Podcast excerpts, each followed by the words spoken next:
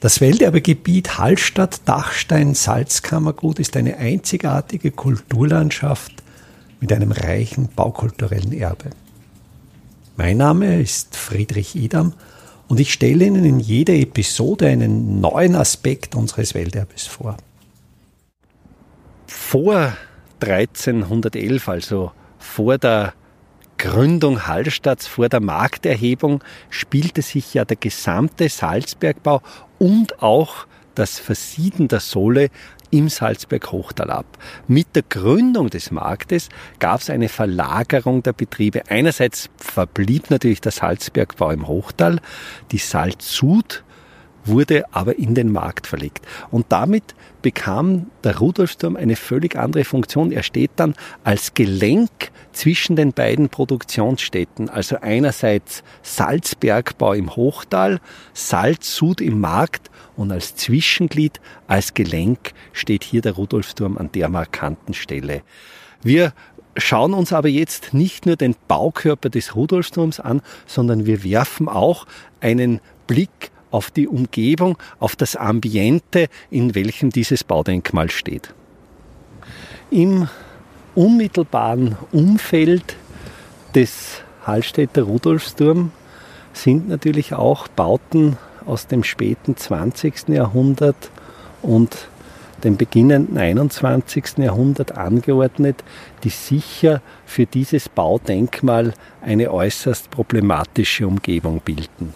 Wir stehen hier am sogenannten Welterbeblick, der zwar einerseits sicher einen beeindruckenden Blick auf den Markt Hallstatt erlaubt, aber eben Ausdruck des Event-Tourismus ist.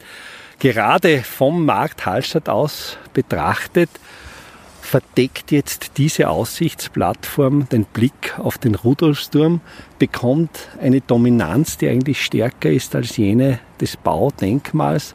Und hier sollte durchaus kritisch hinterfragt werden. Einerseits, warum es überhaupt möglich ist, innerhalb der 500 Meter Seeuferschutzzone ein solches Ungetüm zu errichten, wo jeder einfache Bürger wegen der kleinsten baulichen Maßnahmen wirklich karnüffelt wird. Hier ist es auf einmal möglich, einen so, einen so großen Bauteil zu errichten und andererseits wurde der ja auch noch mit öffentlichem Geld subventioniert. Wenn wir dann weiter blicken auf die Bergstation der Salzberg-Standseilbahn sehen wir wirklich einen Zweckbau aus dem Ende des 20. Jahrhunderts. Ein Klotz, ein Stahlbeton-Sockelgeschoss mit einem Trapezblech-Obergeschoss, das weder die formalen Gegebenheiten der Landschaft aufnimmt, aber auch nicht in der Wahl der Baustoffe irgendwie auf die Umgebung eingeht.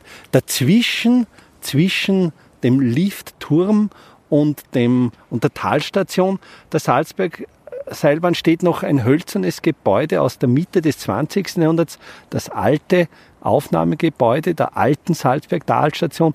Und hier spürt man, dass man vor 50 Jahren noch viel eher in der Lage war, landschaftsgerecht zu bauen, Bauformen zu finden, Materialien zu finden, die sich wesentlich besser einfügen. Wirklich dramatisch wird es dann, wenn wir den Liftturm sehen und die beiden Brücken, die nach den Eigentümern der Saline benannt sind, also die Dr. Hannes Androsch Brücke und die Dr. Ludwig Scharinger Brücke, die ja auch in dem Buch vom Tarek Leitner der Streitschrift gegen die Verschandelung Österreichs ja sehr treffend beschrieben sind und man nimmt, glaube ich, auch wirklich von hier wahr, welchen Fremdkörper diese Brücken in der Landschaft bilden. Auch diese Brücken liegen in der 500 Meter Seeuferschutzzone. Sie liegen im Nahbereich eines Denkmals, aber sie wurden offenkundig genehmigt. Also hier im Welterbegebiet wird sicherlich mit zweierlei Maß gemessen. Für die wirklichen Stakeholders, die Big Players, gelten, was Baugenehmigungen betrifft, sicher andere Regeln als für den einfachen Bürger.